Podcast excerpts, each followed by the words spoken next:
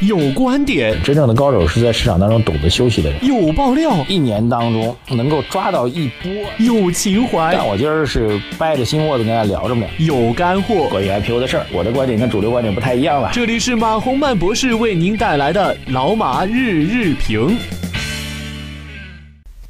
好，各位老马日行的听众朋友们，大家早上好啊！又到了周五了，二零一六年的八月十号十九号啊，星期五啊。今天的消息如何呢？哈，首先来简单看一下海外市场吧，因为最近一段时间，海外市场跟 A 股的这个联动性不是特别大啊，所以我们简单的来看一下啊。昨天外盘呢，其实美国三大股指都是上涨的，但涨幅有限啊，这个微幅上涨啊。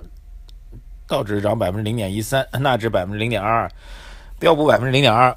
今天关于外盘呢，稍微提一句啊，那么昨天发布的美国的这个申请就业呃申请救济金的呃失业就业金的人数啊，呃再次降到一个新的低点啊。这个数据呢，其实说明了美国的这边的经济复苏啊。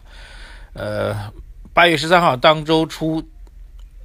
这个申请失业金的人数较预期所下降，已经连续七十六个周处于三十万人口的下方，是一九七三年以来最长的周期。啊，这也表明了整个美国的劳动力市场表现比较强劲。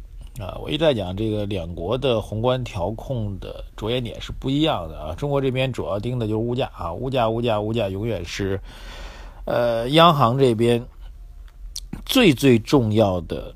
政策的观察的目标吧，啊，第一既是观察的目标，也是政策要影响的一个目标。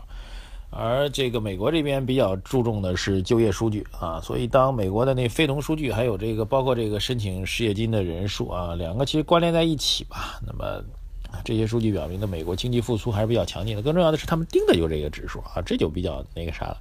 所以从这效果上来讲呢，要告诉大家一个结论吧，就是。多少来讲，美国这边加息的预期也在进一步的强化啊。当然，你说强到什么程度？呃，立马到这个 九月份就加息啊之类的啊，这也很难说。但是预期在强化啊。美联储内部现在又在讨论这关于加息的事儿了，所以这这会成为未来一段时间的一个不确定性。当然，我们刚刚才也讲了，美国经济跟中国经济之间现在。啊，特别是两国资本市场之间关联度越来越弱了啊，这个也是这个大家稍安勿躁的一个状况吧。提一句啊，就是美国那边加息预期在提高。好，下面关于改革啊，国资委出台了国企员工持股试点的相关意见啊，这个意见表明呢，试点级别在央企三级以及以下控股企业入股员工入股时，应该主要以货币出资。将主要采取增资扩股、出资新设方式来开展员工的持股，啊，入股价格不得低于经核准或备案的每股净资产的评估，年内将会启动试点。呃，这是国企改革的一个重要点啊。就国国有企业为什么会经常会出现这个？我们经常会说国有企业会有一些弊病啊，这个跟民营企业的机制上没法比啊，等等等。那按照我们这个西方经济学的一个基本看法，就是产权理论嘛。产权不清晰，权责不明确啊，所以就会导致这些国有企业的不管是高管还是员工没有归属感嘛。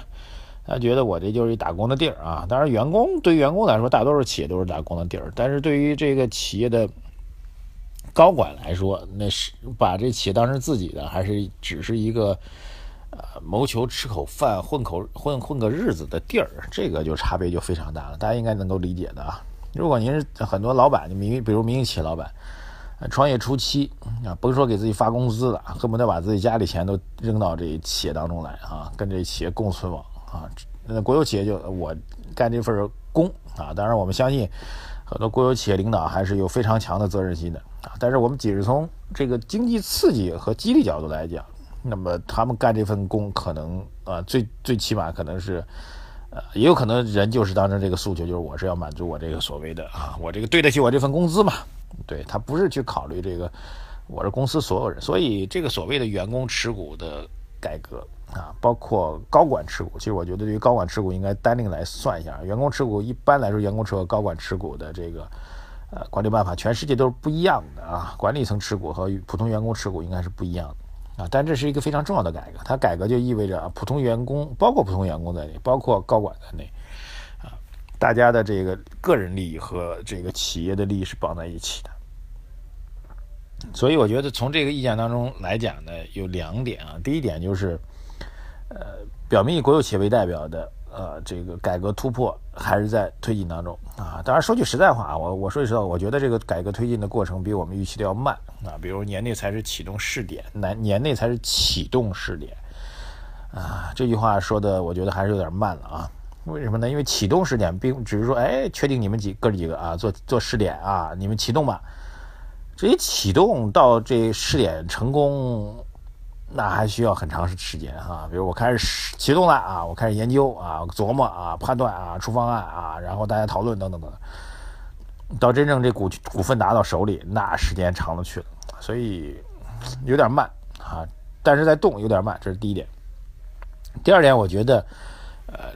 这个方式啊，具体的方式，比如提到了这个员工入股呢，必须要采取增资扩股或者出资新设方式来开展员工持股。就换句话说，老股是你们不能碰的老股是不能碰的。既有的这个上市公司股份，你们是不能碰的啊。这个其实我觉得可能还是为了规避这个所谓利益输送的风险吧。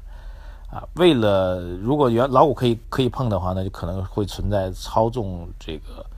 呃，上市公司的这个利润，稍纵上市公司股价的这些问题啊，呃，那当然有一点，我觉得还是不错的，就是入股的价格只是规定不得低于每股净资产的评估值啊，这个我觉得还是一个比较有积极性的一个判断吧，积极性的一个手段啊，这个如果只是在净净资产之上啊，那么最起码不会涉及到国有资产流失的问题啊。中国为什么很多国有企业改革，呃？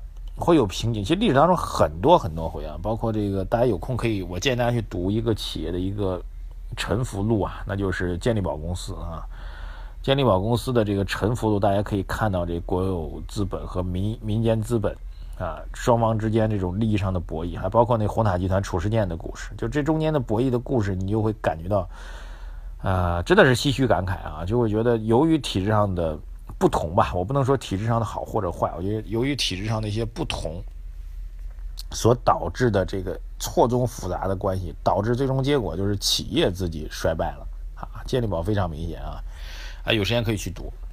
所以从这点来讲，我们这防止国有资产流失成为了一把尚方宝剑啊，让很多的这个。改革受到影响，当然我们并不说我支持国有资产流失，但是我觉得是这个这个帽子是不是盖的面太大了啊，也是值得来讨论的啊。国有资产这个其实按照我们之前很多次的中央大会当中提到，国有资产的形成方式有很多，不只是这个实物资产啊、股权资产等等，就就很多形式都可以呃来表达国有资产。当然这展不展开了啊。所以总体上来讲，我觉得做一个结论吧，就是改革依然在。落实和推进当中哈，然后央行公开市场当中，周四实现净回笼是五百亿，结束前六天的连续的净投放哈，这是八月五号首次以来出现净回笼。市场人士表示，目前资金面整体处于适度宽裕状况。这中国现在真的不缺钱。还有另外一条就是关于豪宅的啊，这个在上海啊，超过两千万以上，我们称之为豪宅了啊，以前还。以前比这低的多多啊！两千万以上的豪宅，上海的成交量的数量远远超过了这个世界上其他的核心城市啊！说明什么呢？说明中国这个资金量还是非常大的，M 一数量非常多，但是都不愿意去到真正的产业当中去。那没有别的投资渠道，就是买房子。这也是一个调控当中比较尴尬的局面嘛。但是我们相信后面后续的改革措施应该能够予以缓解。